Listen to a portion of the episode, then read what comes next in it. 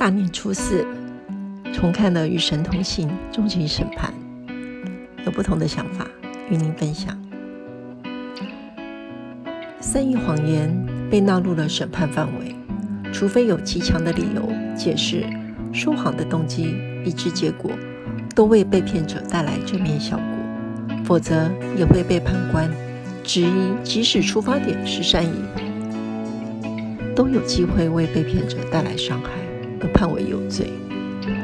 善意谎言初衷也许都是好的，殊不知一个谎言却要靠千百个谎言再去圆。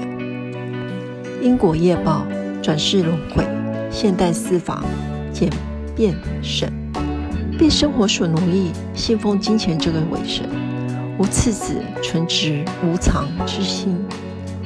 谎言不以伤害别人的时候，就不是利器。正如人为圆一个谎言，要编织一整套谎言，事不关己，见死不救，冷淡冷漠必将受成。两面三刀，心口不一，背叛他人。不义是由个人出发，由佛人莫待人。背叛则是判断是否辜负别人信任。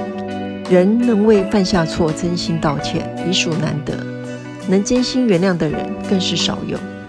与神同行，七层地狱，包括说谎、怠惰、不义、背叛、暴力、杀人、天伦，共七层。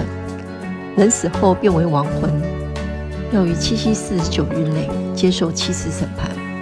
七次审判全部通过，才可以投胎转世。一个人有没有罪，取决于是否真心忏悔；一个人要不要罚，取决于。是否真心被原谅？